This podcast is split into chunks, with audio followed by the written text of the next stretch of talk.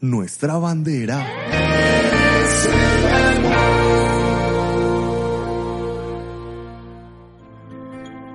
Toda escritura es inspirada por Dios y útil para enseñar, para reprender, para corregir, para instruir en justicia, a fin de que el hombre de Dios sea perfecto, enteramente instruido para toda buena obra.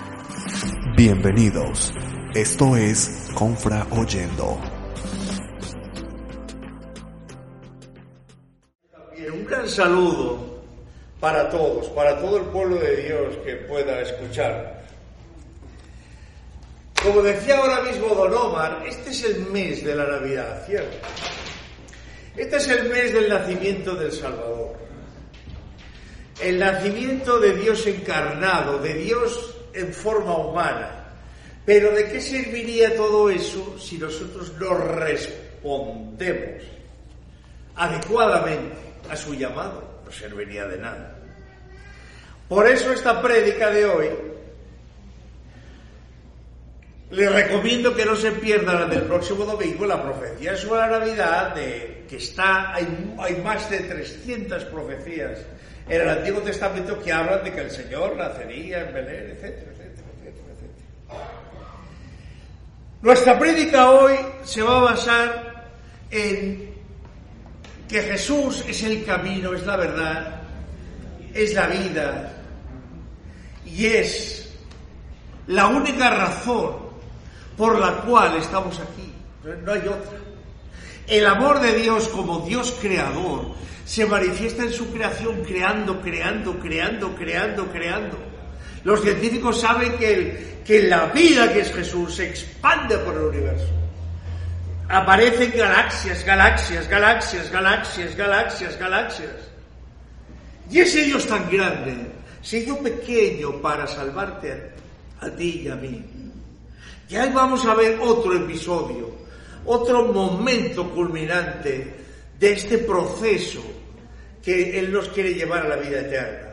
¿Cómo titulamos esta prédica? Aplicando a un estilo filosófico de vida. El verdadero estilo de vida, el único posible. Pero que indica filosófico que tenemos que ser sabios, tenemos que tomar decisiones, porque de eso vamos a hablar hoy mucho, tomar decisiones. Nosotros tenemos que tomar decisiones, decisiones correctas. Si no tomamos ninguna decisión, primero, tomamos la incorrecta. El que no toma decisiones toma siempre la incorrecta. Y segundo, no estaremos con Dios eternamente. De modo que el tema es muy serio. El primer, el texto central maravilloso, extraordinario, de tantos que hay en Juan, que habla de que yo soy el camino, yo soy el pan de vida, yo soy la resurrección y la vida, yo soy la puerta, yo soy la vida verdadera, yo soy, yo soy el buen pastor, tantas maravillas que habla el Señor. Vamos a leer el texto del sermón yo les ruego que se pongan de pie, yo no puedo, porque si no, no podría leer mi texto. Pero yo, Jesús el camino al Padre. El camino al Padre. Perdone un segundo, controlo mi hora. Correcto. Primero, Juan 14 del 1 al 6. Leo en favor de ustedes. No se turbe vuestro corazón. ¿Creéis en Dios? Creed en mí. Yo soy Dios, estoy aquí delante de ustedes. El Padre está en su morada celestial, pero yo estoy aquí, ahora, delante de ustedes. Por tanto, no se turben. La palabra que aparece en griego aquí, tarasestó, o no hace falta que la memoricen, significa perder el control de mi mente, de mis emociones, no tener un norte, no tener un guía, no tener un propósito, no tener un objetivo. No. Crean en Dios, crean en mí. Dos, en la casa de mi padre muchas moradas hay. Si así no fuera, yo se lo habría dicho a ustedes. Voy pues a preparar lugar para vosotros. ¿Sabe usted si tiene lugar en la casa del Padre? ¿Lo tiene seguro? ¿Seguro? Está, está siendo transformado por el Señor ahora y el Padre en, como Espíritu Santo dentro de usted, porque de eso se trata y de tomar esa decisión. Versículo 3. Y si me fuera, os prepararé lugar y vendré otra vez y os traeré a mí. ¿No le parece maravilloso? Os traeré a mí mismo para que donde yo esté, vosotros también estéis siempre por la eternidad. Versículo 4. Y sabéis a dónde voy, a la morada del Padre. Y sabéis Versículo 5. Le dijo Tomás, Señor, no sabemos a dónde vas. ¿Cómo pues podemos saber el camino? Una pregunta lógica de un filósofo, de un filósofo que busca desesperadamente la verdad sin hallarla jamás. Versículo 6. Jesús le dijo, yo soy.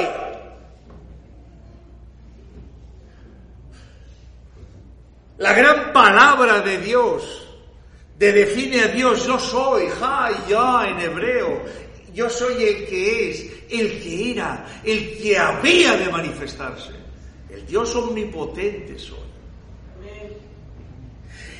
Y soy el camino, no únicamente, porque eso significan las dos sís que ustedes encuentran aquí, no únicamente hacia la verdad, sino hacia la vida. Nadie viene al Padre sino a través de mí. Toda esta maravilla, podríamos estar horas hablando solo de este texto, remembrando todo el Antiguo Testamento, todo el Nuevo Testamento, que está concentrado aquí. Amigos, ahora una breve introducción la humanidad va a su destrucción final, no les quepa la menor duda de eso. A pesar de que muchos dicen, no, el hombre cada vez es mejor. El hombre logrará imponer la paz, el progreso, el amor, la solidaridad sobre la tierra. Falso. Sin la ayuda de, de Dios es imposible. Va directa al abismo, un precipicio de donde el Señor lo salvará en el último instante. Queremos hablar hoy, sí, hoy, en esta prédica, del camino hacia la verdad y la vida que es el Señor Jesús. Es su palabra, es su revelación, es su testimonio, es su sacrificio, es su amor por ti. Porque por eso dejó su morada celestial para venir a esta tierra, a esta humanidad caída y liquidada y desesperanzada. Se acerca el final del año. Efectivamente, faltan exactamente 34 días. ¿Y ahora qué tenemos que hacer? Puede ser el año que viene, el último año, cuando el Señor venga. No lo sabemos porque vendrá en un parpadeo, en un abrir y cerrar de ojos. Y debemos pensar y reflexionar profundamente en cambiar, porque de eso se trata. Tenemos que cambiar, tenemos que estar revestidos de Jesús, como dice Pablo en Colosenses, por ejemplo, porque en Él habita plenamente la plenitud de la deidad, corporalmente, la plenitud de la deidad. Dios en la tierra, Dios en carne humana, no pierda su tiempo. Jesús viene para llevar a los suyos a las moradas del Padre. Y esa es la única esperanza que tenemos, la única. Cuando Él venga, si tú no vas, te vas con Él porque no estás preparado, el anticristo va a asesinarnos a todos los que quedemos acá. Y eso lo dice Apocalipsis, no puedo ir ahí, pero eso es. Entonces, vamos a desarrollar brevemente en esta prédica tres ítems y tres subpuntos en cada ítem. El primero, la humanidad fuera del camino. ¿Cuándo empezó eso? Parágrafo A. Dios expulsa a los primeros padres del Edén. ¿Por qué? Porque pecaron. Y Dios es santo. No hace comunión con el pecado nunca. Eso es. Y se quedaron sin esperanza. Pero el Señor, les, para Él, siempre estuvo en su mente que lo que rescataría a esta humanidad. ¿Cuántos lo creen? ¡Aleluya!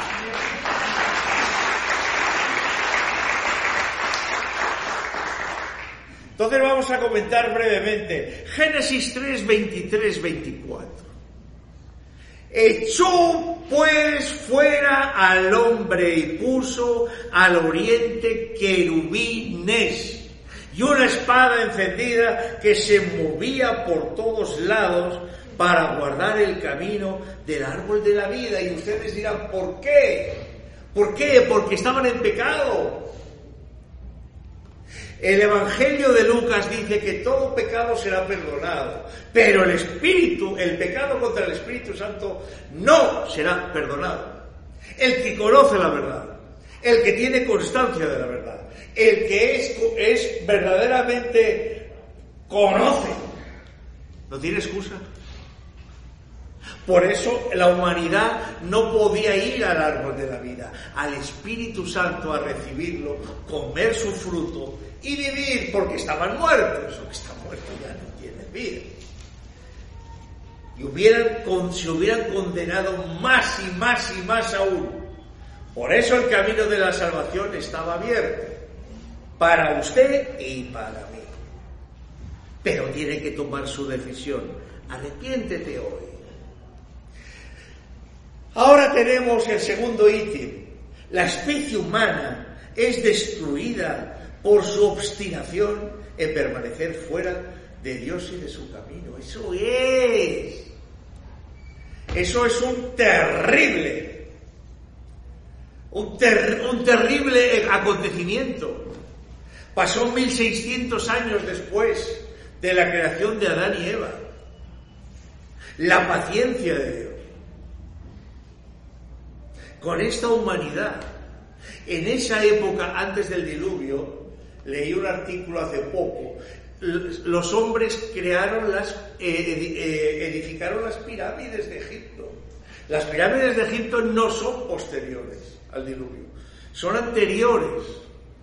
Eso demuestra la extraordinaria capacidad que Dios permitió que estos hombres alcanzaran, pero fuera de los caminos de Dios. Estaban muertos. Mire lo que pone Génesis 7, 4.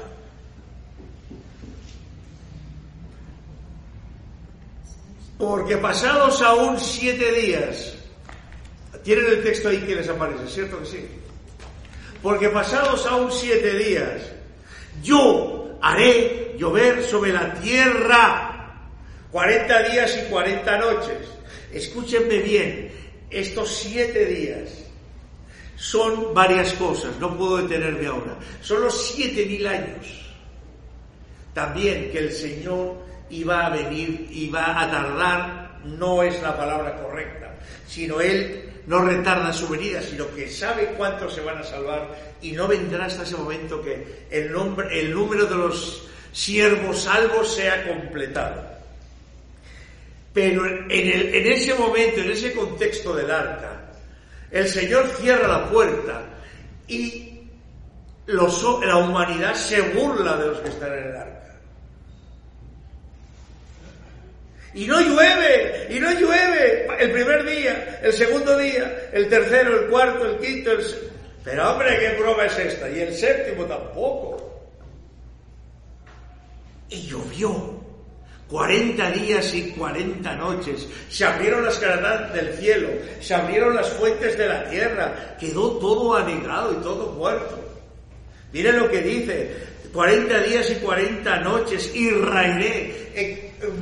liquidaré de raíz, de sobre la faz de la tierra todo ser viviente que hice, que yo lo hice, como yo lo hice. Yo soy su propietario y yo, si no cumple mis designios, puedo liquidarlo. Es la gente no, lo entiende, que hay una soberanía de Dios. La hay. Dice, bueno, pero podía dejar que nos destruyera. ¿Así? Que nos destruyéramos, que nos... No. Eso es. Por eso la humanidad quedó así. Y solo en el arca, que es la iglesia hoy, ese arca simboliza a usted, y a usted, y a usted, y a usted, en esta iglesia y en todas las iglesias del Señor del mundo. Esa es el arca donde usted va a estar a salvo cuando el Señor venga a, a arrebatarlo en las nubes. ¿Cuántos lo creen? ¡Aleluya!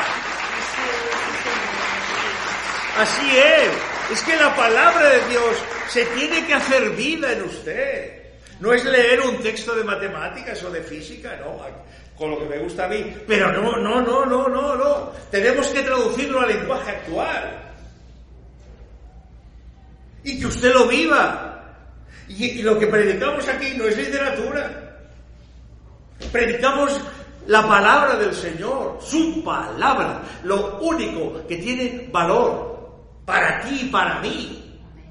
Entonces, el parágrafo 3, eh, C, perdón, de este primero, el amor de Dios es que inalterable.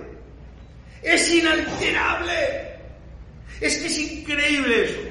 Su amor es inalterable, es eterno. Pero de la misma manera que su amor es inalterable, ten cuidado, toma tu decisión. Mira lo que dice el, profeta Isaías en el 55.9 y ese título maravilloso, misericordia gratuita para todos. Para todos. El negro, el verde, el azul, el amarillo, el blanco, todos. Todo lo que él creó. ¿Qué dice Isaías? Ven a las aguas, ven a comer y a beber gratis, sin dinero, sin precio. Y no pierdas tu vida en alimentos que no sacían. Y ahora que dice él, como son más altos los cielos que la tierra, así son mis caminos, más altos, más perfectos, más sublimes, más profundos, más duraderos, son eternos que vuestros caminos y mis pensamientos más que vuestros pensamientos de hombres cortos, limitados, enanos. Solo soy yo, a través de mi espíritu, el que le doy calidad a tu vida, a través del Espíritu Santo.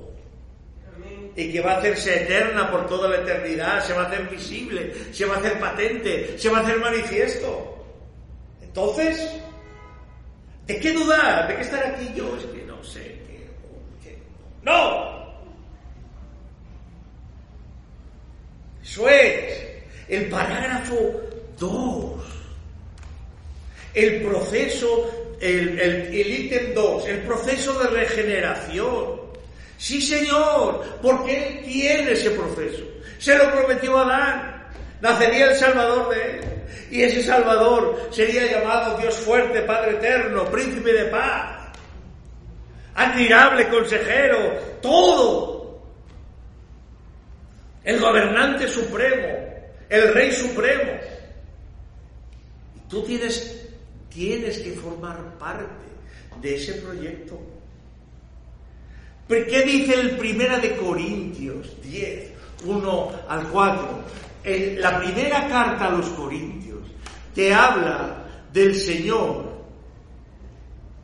de, los, de la causa y los efectos de la crucifixión del Señor. ¿Por qué fue crucificado? ¿Y qué hace Él? Eso es la primera carta a los Corintios.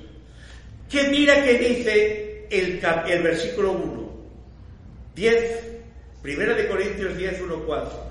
Porque no quiero, hermanos, que ignoréis que nuestros padres estuvieron bajo la nube y qué? Y todos pasaron el mar. La nube es agua arriba, el mar abajo. Y el Señor separó las aguas y pasaron por ese camino y fueron bautizados. exactamente igual que cuando usted es bautizado. el viejo hombre queda en, en, una sepultura de agua y el nuevo hombre emerge. A, estar conectado con Dios ya, para siempre. Recibe la, eh, la imposición de manos y ahora a desarrollar, a desarrollar vida. Y todos en que en Moisés fueron bautizados en la nube y en el mar. El líder que el Señor puso en esa época. Eso es. Y todos comieron el mismo alimento espiritual y todos bebieron la misma bebida espiritual porque bebían de la roca espiritual que los seguía. Los seguía por el camino, les, les dictaba el camino. aunque ellos eran testarudos y de dura cerviz, como dice la palabra, y no querían obedecer porque eran pecadores. Dios los había librado, pero no querían salir de Egipto, querían permanecer en Egipto. Y la roca era Cristo. El Señor era esa roca. Esa roca donde tú tienes que afirmarte. Tienes que afirmarte sobre la roca. ¿A qué compararé a un hombre, el reino de los cielos, a un hombre que edificó su casa sobre la roca? Y vinieron los, tiempos, los vientos, la lluvia, la tempestad, y la roca no cedió. Y la casa se mantuvo, y la casa no cayó. Eso es, esa es la roca. Te afirmaré tus pies sobre roca fuerte, dice el, dice el salmista. El Señor le dice al salmista. Todo eso son promesas colosales, maravillosas para ti, para que no tengas ningún temor y ninguna duda. ¿Qué más podíamos decir? El, el, B, iniciando el el proceso de regeneración. Los israelitas salen de Egipto, Éxodo 12, 37. La palabra Éxodo significa camino de salida. ¿De salida de qué? De Egipto. ¿De qué? Del pecado, de la maldad. Eso es. Los israelitas salen, salieron de Egipto en número de 600.000 de a pie, sin contar los niños. Así salieron. Dios los sacó. En realidad eso es lo que tendría que decir el texto. Dios los sacó de Egipto. Porque se dolían del pecado, se dolían de la esclavitud, se dolían de, la, de las duras condiciones de servidumbre, libres, entre comillas. No funciona así. El bautismo de Israel es maravilloso. Ya lo leímos ahora, 1 Corintios 10 del 1 al 4. Ese bautismo, el camino hacia la salida, cuando usted se arrepiente. Arrepentirse es cambiar de camino. Usted camina, va por un camino, gira 180 grados y dice, no vuelvo a caminar por aquí, jamás. Y luego el bautismo, y luego la justificación, y luego la santificación, y cuando venga el Señor la glorificación, en un cuerpo glorificado y eterno. Pero ¿cuántos no, no pueden alabar a Dios, no? ¿Cuántos alaban a Dios aquí? Aleluya.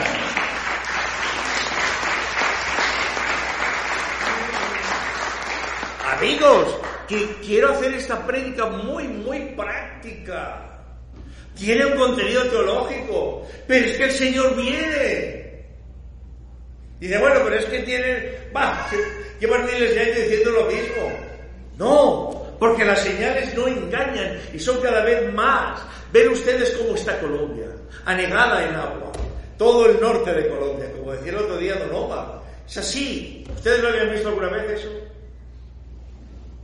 Los terremotos que hubo el otro día en Indonesia, en Chile ese cataclismo que hubo. Y van a seguir, y van a seguir, y van a seguir, y van a aumentar. Maranata, el Señor viene. pronto. No estamos aquí para, para dar una, una clase de filosofía, no. Eso hay otras instancias, hay otros, las aulas universitarias. Aquí hablamos del Señor y de la vida que Él quiere darte y quiere darme. Pero hay que tomar una decisión. Ahora vamos a ver el, el, siguiente eh, subpunto. El camino, la verdad y la vida hace remembranza de qué? Del tabernáculo. Cuando ustedes van a, Éxodo 25, a partir del versículo 1, si quieren pueden buscarlo, habla de todo lo que el Señor pide, las ofrendas para su morada con su pueblo. Eso es. Y el versículo 8, ¿qué dice? El versículo 8. Y haré, eh, Éxodo 25, 8, y haré el santuario para mí, y habitaré en medio de ellos. Yo habitaré. Oiga, sí, y aquí en el tabernáculo se hace patente la, expresión del Señor en Juan 14, en Juan 14, digo bien. En el tabernáculo, la puerta de entrada tenía un velo de acceso al altar del sacrificio, a los panes de la proposición, a la fuente de agua, que era, se llamaba el camino. De eso está. Cuando usted pasaba ese lugar y corría el velo al lugar santo, eso se llama la verdad. Y cuando usted corría el, el velo al santísimo, donde estaba la gloria de Dios allí presente, donde solamente una vez al, año podía entrar el sumo sacerdote con sangre por sus pecados y los del pueblo. Eso se llamaba la vida. En Juan 14 el Señor dice, ahí está la esencia del Pentateuco. Yo vendría a este mundo, yo habitaría con mi, con mi pueblo, pero luego vendría físicamente a hacer patente esto, este tabernáculo, que iba a ser destruido, que iba a ser machacado, que iba a ser aplastado como una limaña. Para esa sangre dar el precio de rescate por ti y por mí. Así de claro. Y eso es el Evangelio. Y usted tiene que tenerlo claro en su mente. El, parágrafo B, Dios justifica y expía el pecado de los suyos. De los suyos. Porque miren, permítanme un segundo. Al Señor, el Espíritu Santo, como es así de extraordinario, me llevó a una, a una a una escritura. Vamos a Juan 13, por favor. A Juan 13, 1. Evangelio de Juan 13, 1. Y van a ver ustedes por qué. El título es Jesús lava los pies de los discípulos. Una historia, un ejemplo maravilloso que ahora no puedo detenerme. Pero mire el versículo 1. Todos lo tienen. A ver, antes de la fiesta de la Pascua sabiendo Jesús que qué, que su hora había llegado para que pasase de este mundo al Padre. ¿Recuerda lo que decía Juan 14, el título? Jesús camino al Padre. Como había amado a quién? A los suyos. ¿Y quiénes son los suyos? Los que lo obedecen. ¿Quiénes son los que lo obedecen? Los que reconocen que son pecadores y, y son naturaleza caída y tienen que ser regenerados a los suyos. Usted tiene que decidir ser propiedad de Dios. Tiene que decidirlo usted. Que estaban en el mundo, los amó hasta el fin. Esta traducción no es muy exacta. Lo que dice aquí en, el griego es que los amó hasta el punto de que estuvo dispuesto a pagar su deuda que tenían impagable. Nadie puede pagar, no, nadie, ¿qué, ¿qué sacrificio dará el hombre por su vida? Dice el Señor. Nada en absoluto. ¿Y qué haría todo el mundo si ganara, qué haría alguna persona si ganara el mundo y perdiera su alma? ¿Qué haría? Nada, no puede hacer nada. Eso es. Entonces, el ser de Dios no es, no es, eh, es de una gran importancia. Entonces vamos a ver ahora. Vamos a leer lo que dice Hebreos 10, 14. Porque con una sola ofrenda, una sola, entró, la sangre de Jesús entró al santo de los santos. El velo del templo se rasgó, ese se rasgó. El Santísimo hizo que perfectos para siempre a los santificados. ¿Quiénes son los santificados? Los que han sido justificados. ¿Y esos quiénes son? Los que han aceptado el sacrificio del Señor en mi lugar. Y santificado, caminar en la nueva vida. Para siempre ya y eternamente. Eso es. Mire lo que dice el versículo 17. 10, Hebreos 10, 17. Y nunca más me acordaré de sus pecados y transgresiones. Jamás me acordaré de sus pecados y transgresiones. Estamos limpios por esa sangre. Limpios como la nieve, blancos como la nieve. Aunque sigamos pecando, estamos siendo salvos por su vida, eso dice Pablo. Esa expresión en griego significa que permanentemente estamos siendo salvos por su vida. Cuando uno, un cristiano, peca y se arrepiente, está siendo salvo por su vida. Está siendo salvo por su vida. Grave es esta expresión. Soy salvo por la vida del Señor en mí.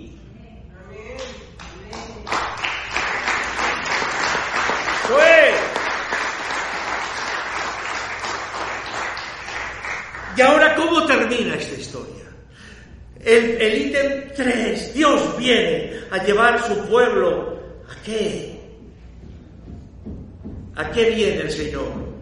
Viene a buscar a su pueblo y a reiniciar el proceso del jardín del Edén, a reiniciarlo, a vivir ya eternamente en comunión con Dios, en, en esas moradas celestiales maravillosas.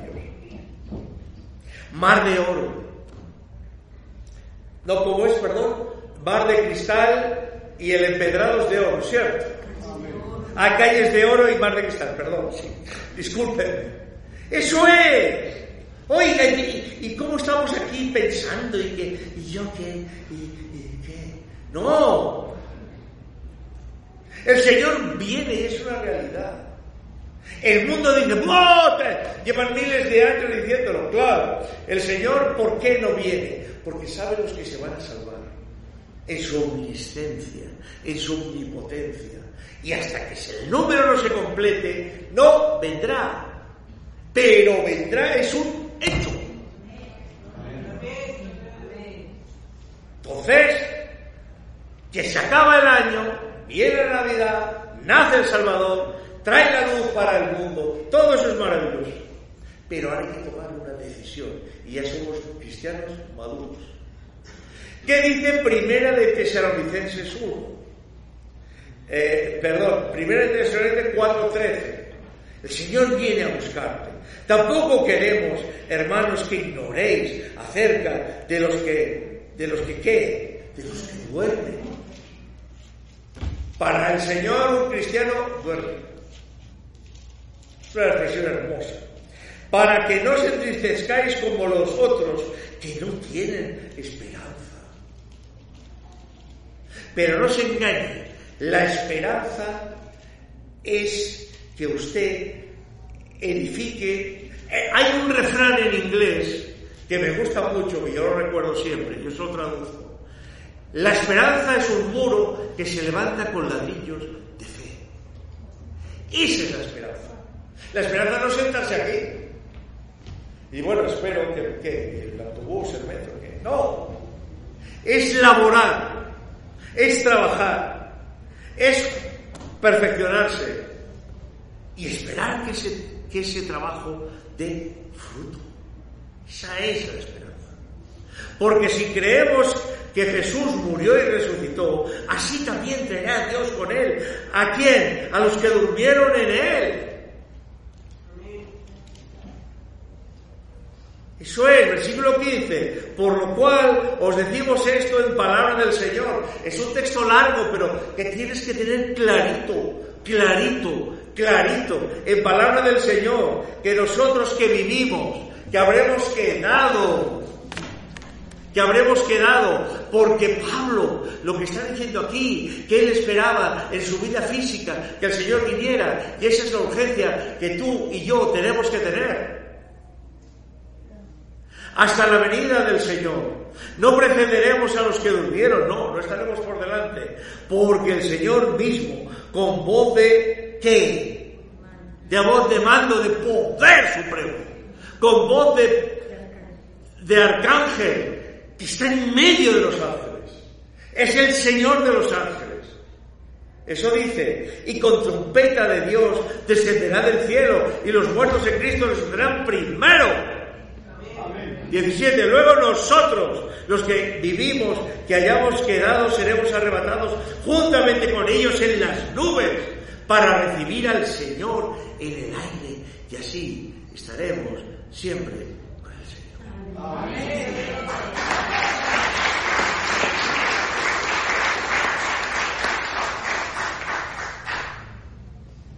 Así estaremos siempre con el Señor. Es que es no es maravilloso eso. No es extraordinario. Como el proceso que el Señor ha hecho. Por amor a nosotros. De como cantaremos ahora, tu nombre exaltaré. ¿Por qué? Porque dejaste tu trono para bajar aquí a esta humanidad perdida y ser como uno de nosotros, pero sin viviendo la misma vida, renunciando a sus atributos como rey del universo, y morir en una cruz, la muerte más ignominiosa, más vergonzosa, más trastrera, por amor a ti. Es que es increíble. Cuando, ya, cuando uno lo piensa, no, no puede ser verdad. No puede. El amor de Dios por esta humanidad, esta es la conclusión que quería hablar, caída es infinito, pero su misericordia finalizará. Cuando el Señor venga no dirá, no, deme mil años de vida, no. Para arrepentirme, para purificarme, para perfeccionar. No, Si no lo hiciste en tu vida de 70, 80, 90 años, no lo harás en 89 mil años que yo te diera. No, es verdad, eso es falso. Cuando estemos frente a frente con el Señor, ¿qué haremos? ¿Te, avergonzarás en, su presencia? No, no, no para ti, para otros, no para ti. Hermano, arrepiéntete. Si alguno que está aquí ahora no se ha arrepentido, hágalo. Cambie de camino y camine por el camino que es Jesús, valga la redundancia. Porque eso significa arrepentirse, cambiar de camino en el idioma original. Bautícese, sumérjase en agua, deje en esa sepultura de agua su vieja naturaleza y emerja la nueva que el Señor le da. No pierda su tiempo. Venga a comer y a beber de la de la palabra de Dios. Y no solo aquí, estudie en su casa, medite en su casa, haga devocional en su casa. No. No convierta la, religión en un ritual, sino en, un camino de vida. Eso es. No se pierda. Señor no quiere que se pierda. El anticristo, esta es una verdad tremenda de la que habla la Biblia, sobre todo el libro de Daniel, el libro de Apocalipsis, está a punto de surgir. Ese hijo de Satanás, el hombre de pecado, el inicuo, como lo llaman, Y el reino del terror que va a implantar será una realidad también. Por tanto, si oyeres hoy su voz, hoy, hoy, hoy, en este momento, no vacile, tome una decisión, por Dios. Ay, Señor. Luego, aquí tengo una pequeña nota que dice que el Antiguo Testamento es, representa al Padre, el Nuevo al Hijo, y en esta época es el Espíritu Santo que nos guía, esa fuerza, el amor de Dios que nos impele, como dice Pablo, como dice el apóstol Pablo.